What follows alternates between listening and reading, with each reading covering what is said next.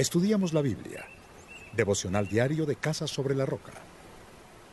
Capítulo 34 También dijo Eliú, Ustedes los sabios escuchen mis palabras, ustedes los instruidos prestenme atención, el oído saborea las palabras, como saborea el paladar la comida.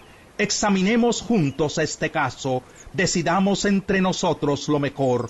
Job alega, soy inocente, pero Dios se niega a hacerme justicia. Tengo que resultar un mentiroso, a pesar de que soy justo. Sus flechas me hieren de muerte, a pesar de que no he pecado.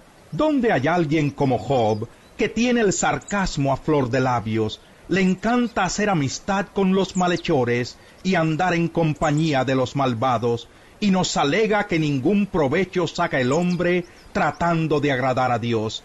Escúchenme, hombres entendidos, es inconcebible que Dios haga lo malo, que el Todopoderoso cometa injusticias. Dios paga al hombre según sus obras, lo trata como se merece, ni pensar que Dios cometa injusticias. El Todopoderoso no pervierte el derecho. ¿Quién le dio poder sobre la tierra? ¿Quién lo puso a cargo de todo el mundo? Si pensara en retirarnos su espíritu, en quitarnos su hálito de vida, todo el género humano perecería, la humanidad entera volvería a ser polvo. Escucha esto si eres entendido, presta atención a lo que digo. ¿Puede acaso gobernar quien detesta la justicia? ¿Condenarás entonces al Dios justo y poderoso, al que niega el valor de los reyes y denuncia la maldad de los nobles? Dios no se muestra parcial con los príncipes, ni favorece a los ricos más que a los pobres. Unos y otros son obra de sus manos, mueren de pronto en medio de la noche. La gente se estremece y muere, los poderosos son derrocados sin intervención humana. Los ojos de Dios ven los caminos del hombre, Él vigila cada uno de sus pasos. No hay lugares oscuros ni sombras profundas que puedan esconder a los malhechores. Dios no tiene que examinarlos para someterlos a juicio, no tiene que indagar para derrocar a los poderosos y sustituirlos por otros.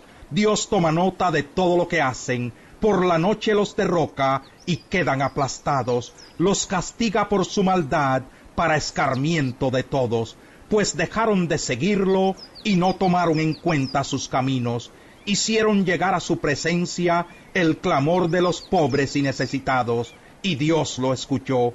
Pero ¿quién puede condenarlo si él decide guardar silencio? ¿Quién puede verlo si oculta su rostro? Él está por encima de pueblos y personas, para que no reinen los malvados, ni se le tiendan trampas a su pueblo.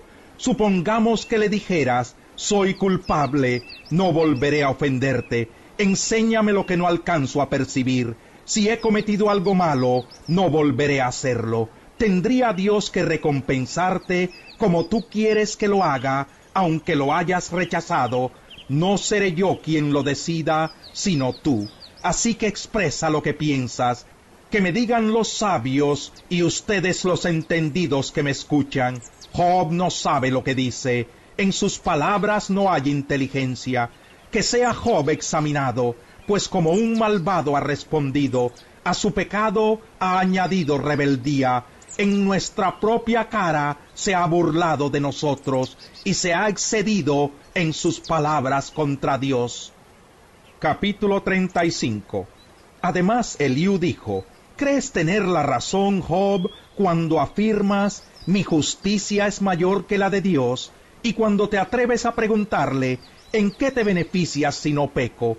Pues bien, voy a responderles a ti y a tus amigos, mira hacia el cielo y fíjate bien, contempla las nubes en lo alto, si pecas, ¿en qué afectas a Dios? Si multiplicas tus faltas, ¿en qué lo dañas? Si actúas con justicia, ¿qué puedes darle? ¿Qué puede recibir de parte tuya? Hagas el mal o hagas el bien, los únicos afectados serán tus semejantes. Todo el mundo clama bajo el peso de la opresión y pide ser librado del brazo del poderoso. Pero nadie dice, ¿dónde está Dios mi hacedor que me infunde fuerzas por las noches, que nos enseña más que a las bestias del campo, que nos hace más sabios que las aves del cielo. Si Dios no responde al clamor de la gente, es por la arrogancia de los malvados. Dios no escucha sus vanas peticiones. El Todopoderoso no les presta atención. Aun cuando digas que no puedes verlo, tu caso está delante de él y debes aguardarlo. Tú dices que Dios no se enoja ni castiga y que no se da cuenta de tanta maldad. Pero tú, Job, abres la boca y dices tonterías, hablas mucho y no sabes lo que dices.